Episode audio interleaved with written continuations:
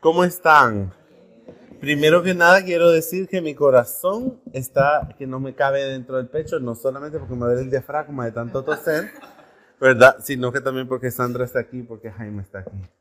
De verdad, Sherry, usted sabe cuánto yo le amo, ¿verdad? Y que esta después es su casa también. Sandra, qué alegría de verdad.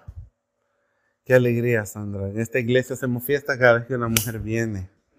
¿Verdad? Y celebramos a las mujeres como los tesoros de la iglesia que deben ser, ¿verdad? Yo siempre les digo, el día que viene una mujer parecemos menos una logia masónica y me siento muy feliz.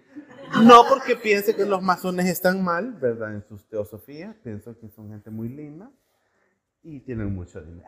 Y usted sabe que eso es, es muy importante en el mundo en el que vivimos, ¿verdad? Pero gracias Sandra por estar acá. Yo siempre digo esto cuando alguien viene y va en la mesa de Jesús nosotros ocupamos un lugar y nadie nunca jamás se vuelve a sentar en nuestra silla. Nuestra silla está esperando que nosotros volvamos siempre. Y no solamente está nuestro espacio en la mesa de Jesús, sino que Jesús va a nuestro encuentro y nos trae. Así que bienvenida a casa de nuevo, Sandra. Como uno, Luis Manuel, espero que esta sea la venida total de Sandra para la comunidad. Magdalita, quiero, este, después de esta introducción, pues, este, preguntarles a ustedes. A volar cabeza, bien sabe ella, miren. Este, yo quiero preguntarles a ustedes, cuando ustedes se mueran, ¿qué va a decir la gente de ustedes? Miren, hoy fíjense bien, ahora yo voy a escribir aquí mi epitafio. Miren, Y yo quiero que ustedes se pongan a pensar qué va a decir la gente cuando ustedes se mueran de ustedes. Yo ya sé qué es lo que van a decir, ¿verdad? Alvarite siempre llegaba tarde. ¿Verdad? ¿Qué eso van a decir? Saben que yo siempre les, yo tengo una prima mía, a quien yo amo mucho, y que durante mi adolescencia, cuando yo toqué, a mí, cuando a mí me tocó sufrir la homofobia y la violencia de parte de mis padres. Una persona a quien yo eh, le debo la vida en ese sentido, porque fue por gracias a ella que yo no me suicidé. Muchas veces mi prima, mi prima es psicóloga y ella siempre fue un gran apoyo para mí. Y yo siempre le digo, ay prima, porque mi prima es conservadora, fíjense. Ella es cristiana, así, casi igual lo más que yo de, fanática. Ella no tiene vida, ella solo vive en la iglesia. Fanática la mujer enferma. Pero ella es conservadora, ¿verdad? Pero eso no ha sido impedimento para que nosotros podamos tener una relación de respeto como cristianos, fíjense. Porque ella piensa que yo estoy mal, ¿verdad? Y, pero nos respetamos. Eh, eh, es una situación simbiótica bien rara. Pero yo siempre le digo, prima, cuando yo me muera, vos tenés que decir en mi funeral, Obviamente no quiero que haya un funeral, ¿verdad? Pero como esas cosas ya están fuera del control de uno, desgraciadamente, ¿verdad? Entonces puedo decir, mi primo fue el más culero de todos los culeros, pero amó a Jesús por sobre todas las cosas. Eso es lo que yo le pido a mi prima, que ella diga cuando yo me muera. Este hombre fue lo peor que ustedes se puedan imaginar en la mente de ellos, ¿verdad? Pero amó a Jesús por sobre todas las cosas. Eso es lo que yo quiero que la gente piense de mí. ¿Qué pensaría la gente de usted, de Luis Manuel? ¿Qué vamos a decir en el epitafio de Luis Manuel? Ya saben, ¿verdad, Luis Manuel? Él, él tiene cuerpo de cordero, pero es el chivo expiatorio. Pero... Por aquí dejen Ajá. ¿De quién hacemos el epitafio? ¿Mío o de Luis Manuel? Vale, de Luis Manuel, gracias. Entonces aquí lo vamos a poner Luis Manuel Chávez. Ramos. Nació el 10 de mayo de 1972. ¿80 y cuánto, pajarita? Uy, qué fuerte. La última parte no la oiga. Y murió ahora, ¿cuánto? ¿Cuántas fechas hoy? Hoy es 8, ¿verdad? 8 de mayo.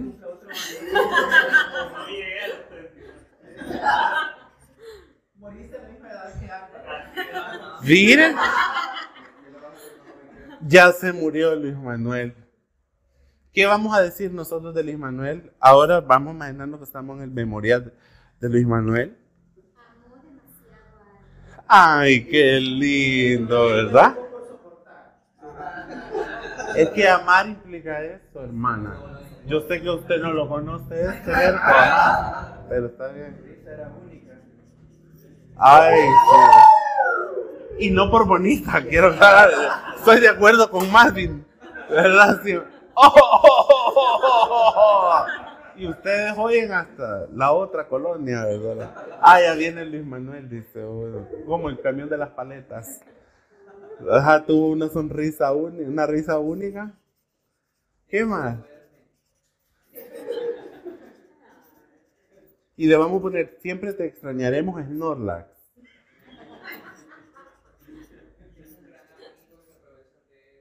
Ah, es un gran amigo. Amén, yo doy fe de eso. Pero no voy a decir quién. Sí, sí, exacto, de eso. No voy a decir quiénes se aprovechan de ti para no fomentar el odio. Ajá, ¿quién más? ¿Qué más podemos decir de Luis Manuel?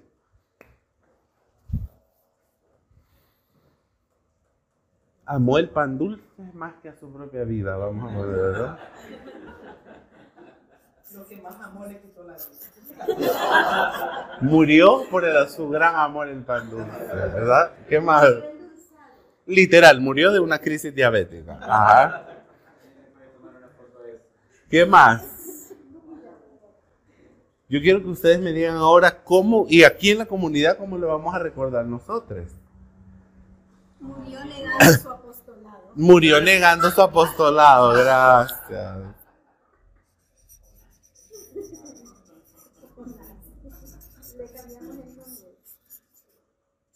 Jonás no le hizo caso a la palabra de Dios. Por eso al mar profundo la gente lo tiró. Vaya, basta. Estamos con Luis Manuel ahorita, ¿verdad? ¿Qué más podríamos decir de la comunidad?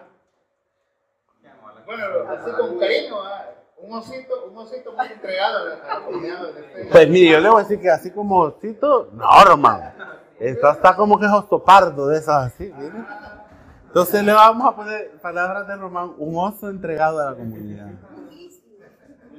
Pero aclarar que comunidad. Ah, sí, Así de, así de pasito del río, mire, ¿verdad? Fue, así, fue un hombre del pueblo. Fue un hombre que se entregó en cuerpo y alma. ¿Verdad? Se entregó en cuerpo, más que todo, y alma. ¿Verdad? Fuiste un hombre del pueblo. O como dirían el salvadoreño, la María de los Guardias. ¿Verdad? Ah, no, de aquí. Ah, perdón se entregó en alma y cuerpo.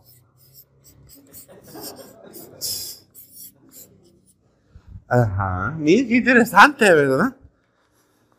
Fíjense que este día la iglesia, fíjense bien, las lecturas están bien bonitas hoy y estábamos, yo quiero hacerles a ustedes unas preguntas y quiero que ustedes la analicen. ¿Ustedes son convertidos o ustedes son seguidores de Jesús? ¿Qué son ustedes? ¿Saben por qué? Porque hoy hemos escuchado la historia de una mujer maravillosa.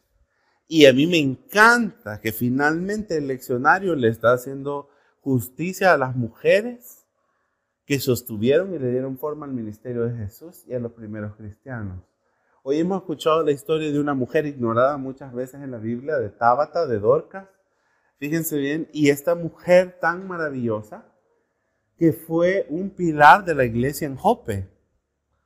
Miren qué interesante. Por un momento me asustaste, Sandra, porque yo este, preparé mi reflexión en la Biblia en inglés y cuando oí el Evangelio dije, no, no coincide, no, No, pero sí después. Perdón, me asusto de pastor que ustedes no entienden. Sí.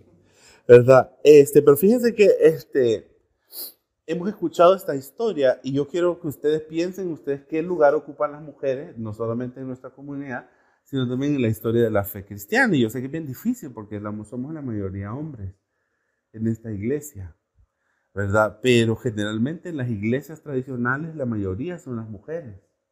Y, nosotros, y las mujeres siguen viviendo injusticias tremendas. En el mundo cristiano se les niega su ministerio, se les niega su, su, lugar en las comunidades de fe, su, su, lugar en el liderazgo de la iglesia, ¿verdad? Este, y eso es un, un fenómeno que sucede, es el machismo heteropatriarcal de las estructuras religiosas.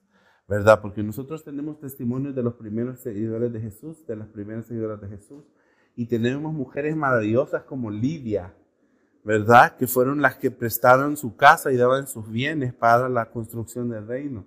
Ahora escuchamos de, Dorcas en Jope, ¿verdad? Que fue, estaba allí y ella era una mujer muy importante. ¿Saben que hay un fenómeno bien interesante que es la única vez en todo el Nuevo Testamento en griego que se utiliza la palabra discípulo en femenino, es decir, discípula, es para referirse a Dorcas.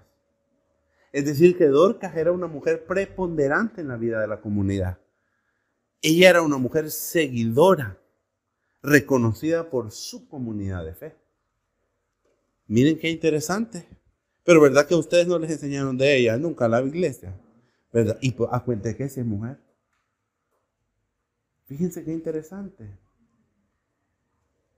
Nosotros tenemos que seguir luchando para que las estructuras injustas del mundo, incluyendo la iglesia, ya sabemos que la iglesia es un vehículo ideológico, ¿verdad? Se transforme, cambie y permita a las mujeres ocupar el lugar que Dios les ha dado, el lugar que Jesús les da a las mujeres. Y hoy escuchamos a esta mujer. Saben que la iglesia anglicana, ustedes ya saben, ¿verdad? Que en muchas cosas somos pioneras, en otras damos vergüenza, van a disculpar.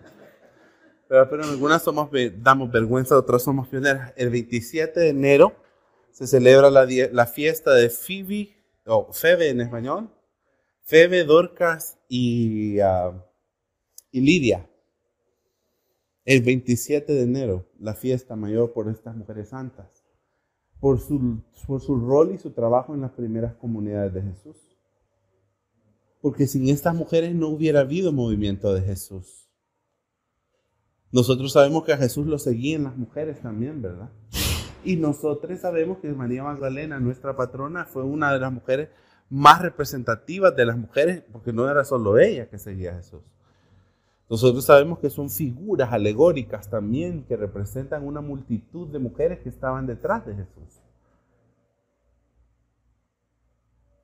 Y dice la lectura que hemos escuchado hoy en el libro de los Hechos, que discípulo, ¿quién sabe qué significa discípulo? Seguidor de Jesús. Fíjense bien. Yo hoy quiero que nosotros pensemos quiénes somos y de dónde estamos nosotros en nuestra comunidad de fe. Dice el libro de los Hechos que hemos leído hoy que Dorcas era una seguidora de Jesús. Ella no era una convertida. Dios no necesita que nosotros creamos en Él la mente informal. Dios no deja de ser Dios porque nosotros no podamos creer en Él, ni en sus verdades. A Dios no se le cae un pedacito porque usted diga, no, Dios no existe, y se arrastre por todo el suelo. De verdad que Dios dice, ay, mi, ay, mi niña, miren la pobrecita. Eso es lo que Dios dice, ah, venga, muñeca. La vamos a bendecir para que deje de estar, este mamá. Viene Dios, ¿verdad? Y nos da la divinidad, viene a nuestro encuentro una vez más, en medio de nuestras confusiones, de nuestro dolor. Porque a Dios no se le cae un pedazo de si nosotros creemos o no creemos. El reino de Dios no se construye si nosotros creemos o dejamos de creer, fíjense.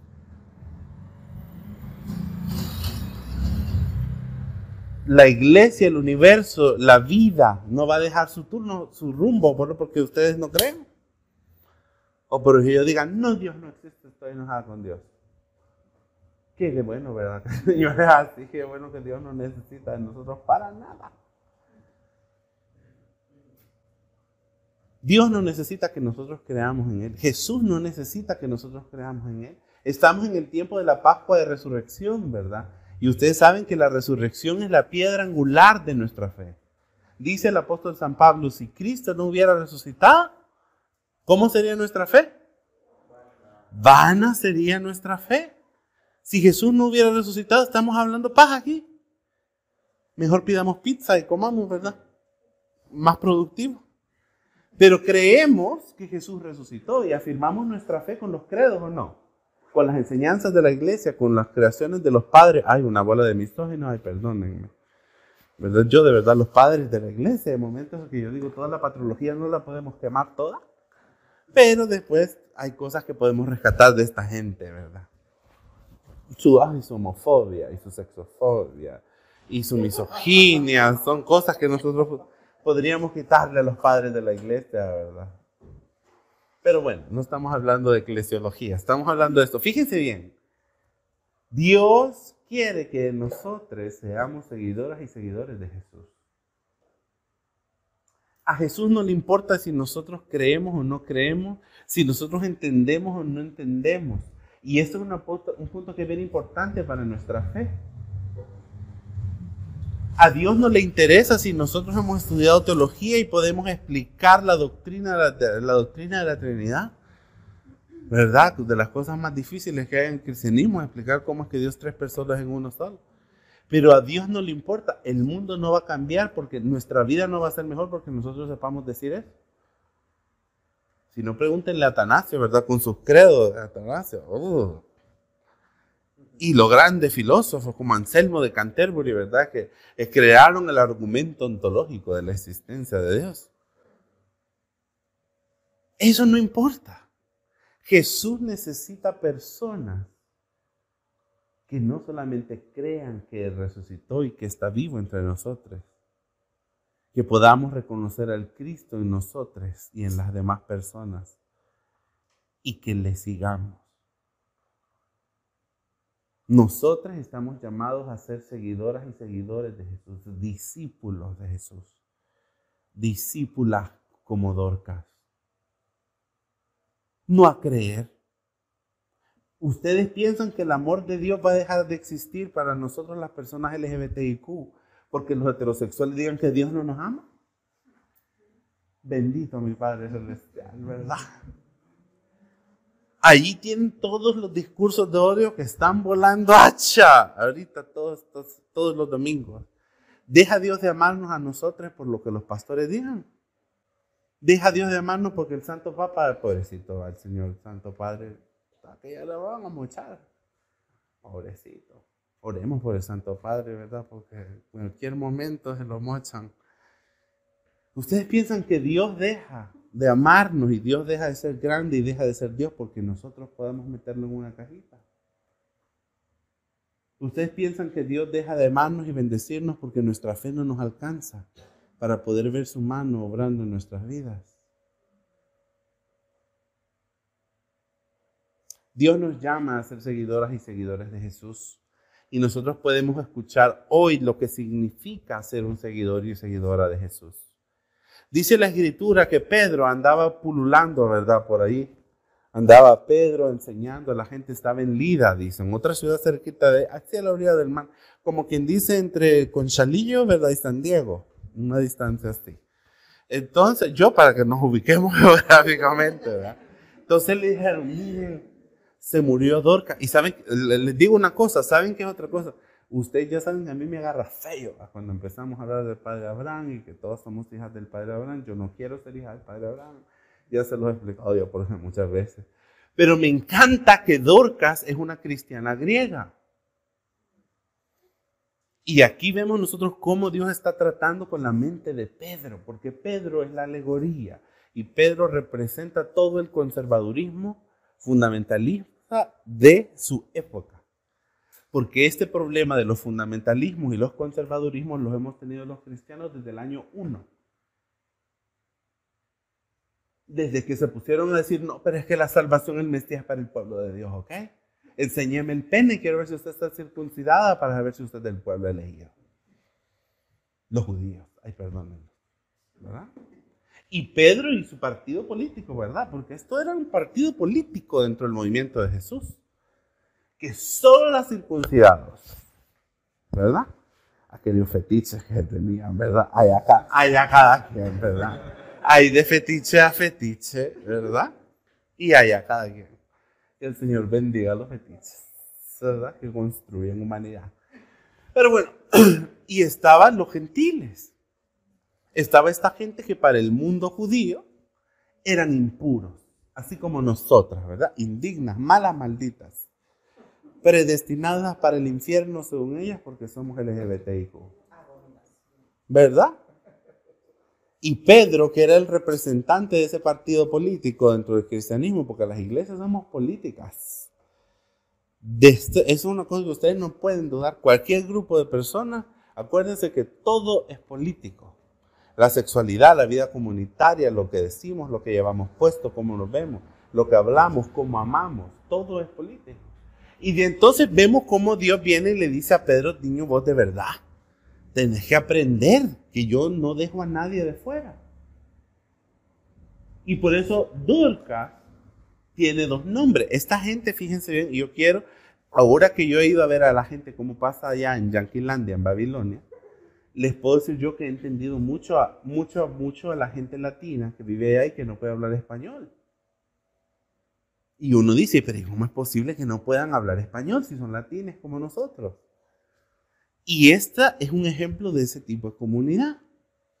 Dorcas era una mujer, y fíjense bien, hasta en el rito del entierro, dice que lavaron el cuerpo y lo dejaron en el cuarto de arriba.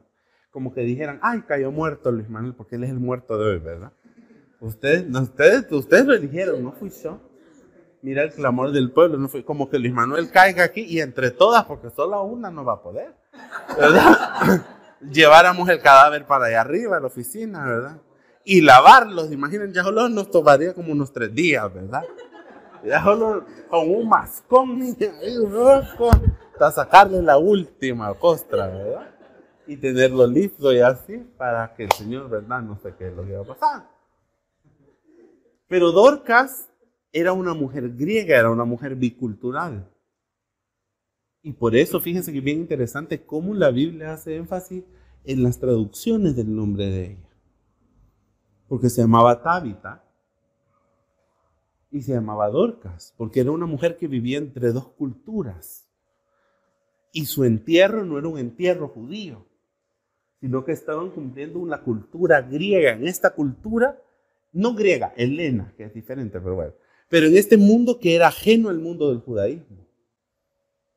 Ustedes saben que en el judaísmo no hay, no hay nada más impuro que tocar un cadáver, ¿verdad? Si se acuerdan de esa parte.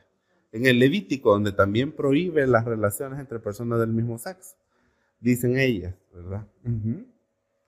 Y el cuerpo de Dorcas estaba arriba. Miren una comunidad de fe, de cristianos, de seguidores de Jesús. Y Pedro viene a ser evangelizado por la comunidad. Y van y lo mandan a llamar y le dicen, mire, Dorcas se murió. Y miren qué bonito cómo recuerda su comunidad a Dorcas. Y dice que cuando Pedro llegó a Jope, todas las mujeres le enseñaban, y en griego dice que ellas llevaban puestos los vestidos que Dorcas había hecho para ellas, las túnicas que ella había tejido con sus propias manos, dice en griego para ellas. Lo que significa que las hacía con amor para su comunidad, para las personas más necesitadas de su comunidad, para las viudas de la comunidad. Y eso que, si vamos a hablar de viudas, no solamente son mujeres que estaban, que se les había muerto el marido, sino que eran mujeres que estaban en necesidad pues, del sistema patriarcal, así como explicó Nubia, ¿se acuerdan? Que las mujeres necesitaban estar vinculadas a un hombre para poder tener, un, para poder tener esa seguridad social que no tenían. Pero las mujeres no necesitan de los hombres. Somos los hombres los que necesitamos a las mujeres. Y nosotros lo vemos en esta lección del día de hoy. Pedro necesitaba que Dorcas, miren, miren qué interesante esto, cómo uno puede ministrar la vida de otras personas hasta muerta. Dorca fue una mujer tan importante que hasta muerta edificó a la primera comunidad cristiana. Pedro tuvo que venir y encontrar el testimonio de vida. Miren qué interesante, qué bonito es que es el testimonio de la vida de Dorcas lo que habla por ella. Y es lo mismo que nos pasa con Jesús en este tiempo de la resurrección. Jesús resucita entre nosotros, por lo que la gente puede ver que Jesús hace en nuestras vidas. No porque creemos, sino que porque somos seguidoras y seguidores de Jesús. Dorcas, su, vida, su vida cristiana, su compromiso, su entrega con la comunidad de fe, habló de ella hasta después de muerta. Y dice que Pedro se acordó de otra vez que Jesús, ¿se acuerdan que Jesús resucitó a la hija de Jairo? Y a la misma suegra de Pedro también Jesús la resucitó una vez. Y los seguidores de Jesús hacen lo que su maestro hace. Y Pedro se sentó y le dijo, Dorcas, levántate. Luis Manuel, levántate en el nombre de la divinidad. Señor le, levantala aunque esté de dos. Pero bueno. Ay, discúlpenme, las cosas de la comunidad. Este señor, el señor la va levantando, ¿verdad? Pero como, pero como, mire, yo le voy a decir, Luis Manuel y yo tenemos un mismo problema, que los dos somos tercos. Y cuando uno es terca, una, una tiene dos opciones para, para hacer lo que Dios dice, ¿verdad? Una viene una, el Señor la llama y le dice, Señor, me has mirado a los ojos, ¿verdad? Sonriendo, has dicho mi nombre. Y el Señor la llama a uno bien lindo, venga mi amor, le dice el Señor, ¿verdad? Pero como una, no. Mm, bueno, esa, esa otra predicación. Estamos con Dorca. Fíjate, después señor arrastradas las. Dice, dice, el profeta, ¿verdad? Con hilo de amor me trajiste. Lo que no habíamos nosotros era un cable como que era el Godzilla. Entonces la, la hermana dice, Dorca, estamos en Dorca. Pero, ya ella la van a traer como a Godzilla, ¿verdad? Entonces estamos en Dorca. Miren qué bonito Pedro tiene que entender que la salvación es para todas las personas. Hasta para las personas que él piensa que no son dignas. Porque Pedro era el dirigente de esta comunidad de creyentes que pensaban que es los judíos primero. Que solo los que cumplen la ley y aquí tenemos nosotros el mensaje de, Dios y del poder de Dios.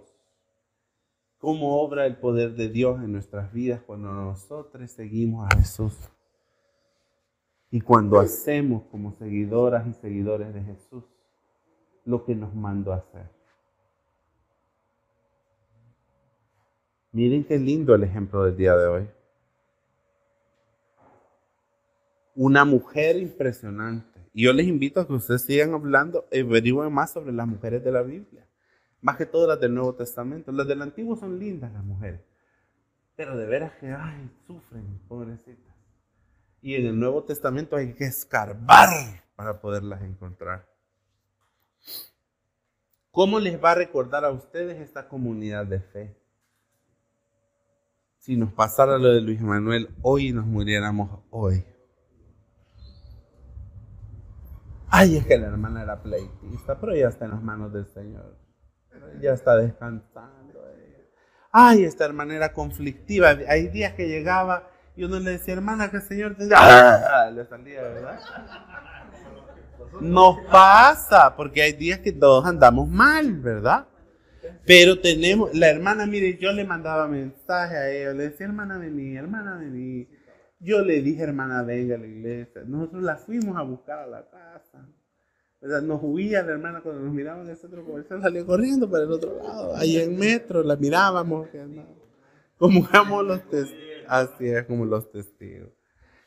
¿verdad? Pero ya está descansando en las manos de este, los brazos, ¿verdad? Del Padre, en el seno del Padre Abraham, para los que quieren ser judías también. ¿Verdad? Ahí en la chicha del Padre Abraham pueden ir a descansar. Cada quien su fetiche, ya les dije, ¿verdad? Vayan cada cual su fetiche. ¿Verdad? Pero, ¿qué pensaría la gente? ¿Cómo piensan ustedes que vamos a decir cuando ustedes se mueran? ¿Cuál va a ser su legado a la comunidad? ¿Por qué vamos a ser eternamente recordadas en esta comunidad y en el mundo? Hoy hemos escuchado el Salmo 23 y no puedo dejar de decirles que era el salmo favorito del obispo Martín. ¿Verdad? Y fíjense bien, ser seguidores de Jesús, como hemos escuchado en el Salmo 23 hoy, implica muchas cosas buenas. Seguir a Jesús es difícil. Es más fácil creer. ¿Verdad? Es más fácil decir, mire, ya saben, ¿verdad? Que vivimos en el mundo del terrorismo espiritual. Y usted ya aceptó a Cristo, a su Señor y Salvador en su corazón. Es bien fácil decirle, sí, amén, hermana, ya. Es bien fácil. Es más fácil que ser seguidores de Jesús.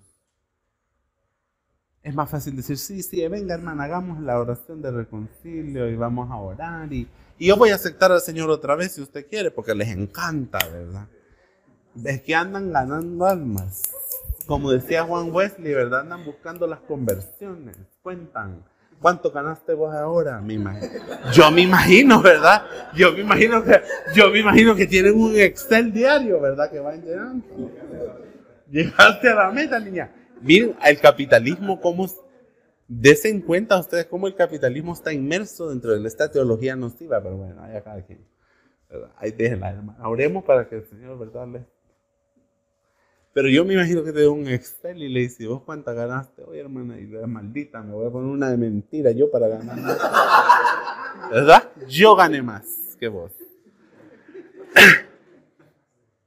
En el Salmo 23 hemos escuchado ahora esta analogía, ¿verdad? Esta, esta historia de cómo Dios nos ama, el profeta, esta, esta figura alegórica, como decía Camilo, ¿verdad? De Dios que viene en nuestra búsqueda. Y lo que implica, aunque ande en el valle de la sombra de la muerte, no temeré mal alguno porque tú estás conmigo.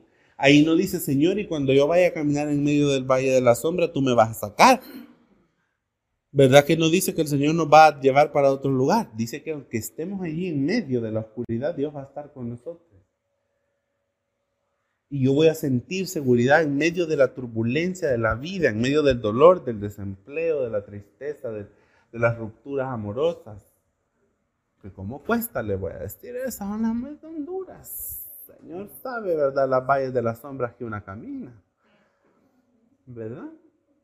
Yo, dice, tu vara y tu callado, dice, me difundirán aliento. Yo sé que estás ahí, Señor, y, vamos a estar en medio de la adversidad, pero tú estarás ahí conmigo. Y después de ese lugar del dolor, del sufrimiento, me vas a llevar a un lugar donde va a haber unos grandes banquetes, dice. Yo no me lo invento, lea la Biblia. Ahí dicen. Dice, ¿verdad? Que va a haber unos pastos. Yo me imagino que yo, véanme a mí así, ¿verdad? con un traje de oveja viendo aquellos pastos como, como quien mira un bufete, ¿verdad? Nosotros deberíamos salir de ovejas, mira, en Navidad. Y dice que hay agua tranquila para los que tenemos sed. Aguas que nos traen paz. Y que al final nosotros vamos a vivir con Él por siempre. Yo no sé si a ustedes eso no les alegra, pero a mí sí. Saber que después de que en medio del dolor va a estar con nosotros siempre y que al final vamos a estar con Él para toda la eternidad. ¡Qué alegría!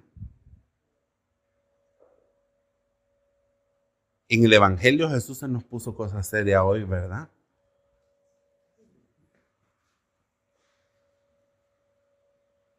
Hay de nosotros los que tenemos el corazón duro.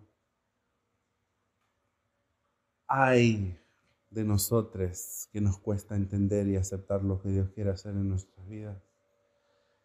Hay de nosotros los jonaces que huimos. Ay, dice Jesús. ¿Hasta cuándo, Señor? Es que no se te ve claro. Los fariseos, ¿verdad? Ay, la clase religiosa de su tiempo, ¿verdad? Así como que son cierta bancada de cierto partido que tiene un color que no les voy a decir, ¿verdad? La nueva clase política de su generación. Y nada, pues. Igual de ineficientes, igual de inoperantes que ciertas bancadas de cierto color que no le puedo decir, de cierto país, ¿verdad? No le voy a decir de qué, Ustedes imaginen. Inútiles, espiritualmente muertos. Y Jesús les dice, ¿y ustedes qué más necesitan para entenderlo? Se los he estado diciendo y, que son tontas. Se imagina la cara de Jesús, ¿verdad? Y que sos tonta, niña. ¿Verdad? Yo me imagino, sos tonta. ¿Verdad? Y nos pasa. Estamos viendo la mano de Dios, las bendiciones de Dios, la gracia de Dios en nuestras vidas. Y no creemos. Y salimos para el otro lado, ¿verdad? Y nos damos contra las paredes, así como somos ciegas. Y Dios está allí, nos dice, aquí estoy. Si me han visto a mí, han visto al Padre, dice Jesús. Porque el Padre y Jesús tienen una misión en común, que es salvar al mundo. Y salvarlos, salvarnos a nosotros de nosotros mismos, de nuestras mismas malas actitudes. Y Jesús les dice, bueno, es que ustedes quizás no me entienden porque ustedes no son para mis ovejas. Qué palabras más fuertes. Yo, aunque sea la última, pero yo quiero ser de las ovejas de Jesús. Yo no sé ustedes, pero yo sí quiero ser oveja de Jesús, por más cerca que sea. Por más orgullosa que sea. Yo quiero ser una oveja de Jesús. Porque mis ovejas escuchan mi voz y me reconocen. Magdalitas, ¿estamos escuchando la voz de Dios en nuestras vidas diarias? ¿Vamos a seguir dando vueltas alrededor de la vida que Dios nos ha llamado a vivir? ¿O estamos listos para vivir esa vida resucitada con Él? ¿Estamos listas y listos para finalmente ser parte del rebaño de Jesús, el buen pastor? En medio de las inseguridades del mundo en el que vivimos, estamos listos para esta seguridad que Jesús nos dice, porque lo que la mano de Dios mi Padre me da, nadie me lo quita. Nadie. Me encanta el Jesús calvinista a mí. Sorry para todos los arminianos entre nosotros, pero Jesús está siendo bien definitivo en esto. Lo que Dios me ha dado a mí, por su mano, nadie me lo quita. Yo no sé ustedes, pero yo quiero ser de ese nadie me lo quita. Yo quiero estar en la mano de Jesús. Yo quiero estar en el corazón de Dios y que nada, absolutamente nada me mueva de ahí. Yo quiero escuchar su voz y no hacerme la estúpida. Yo quiero escuchar la voz de Dios hablarle a mi vida y decirme a dónde me quiere llevar y hacerle caso. Yo quiero ser una oveja de Jesús, el buen pastor. ¿Quieren ser ustedes una oveja de Jesús? ¿Quieren caminar por el valle de la sombra de la muerte y tener la seguridad y la paz que Dios está con ustedes?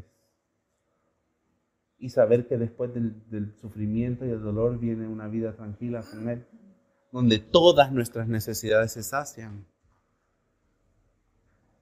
Esa es una decisión que pueden ustedes tomar hoy. Que Dios nos permita ser como Dorcas, y como Lidia, y como Febe, y como María, y las Marías, y como Juana, y como todas esas mujeres a quienes nosotros le debemos nuestra fe, a quienes la iglesia les debe tanto, y que Dios nos ayude a nosotros a restituir a las mujeres en lo que les corresponde. Que Dios nos ayude a nosotros a tener un legado espiritual de amor. Porque herencias de dónde, niña, vamos a dejar. Claro, ustedes, ¿verdad? Lo pueden dejar a la iglesia si quieren, ¿verdad? Pero que Dios nos permita tener un legado de amor para con las personas en necesidad que Dios ha puesto en nuestra vida. y que nuestra vida y nuestra muerte marquen un antes y un después, no solamente en la vida de las personas que están alrededor nuestro, sino de nuestra generación. Démonos cuenta de que Dios nos llama a vivir vidas excepcionales y no vidas mediocres, no vidas a medias, no vidas de gente conforme. Y ese es el secreto del resucitado que la vida resucitada y gloriosa está al alcance de nosotros. Magdalita sean Dorcas. Que Dios nos permita ser el 10% de esa mujer que supo vencer el heteropatriarcado en la Biblia, que su nombre no se perdió en las traducciones, que la historia de su vida, de su legado, no se perdió en medio del machismo institucional, del marianismo de la iglesia y que dos mil años y fichas después sigue resonando a través de los tiempos. Que su nombre sea eterno como el nombre de Dorcas. Amén. Amén.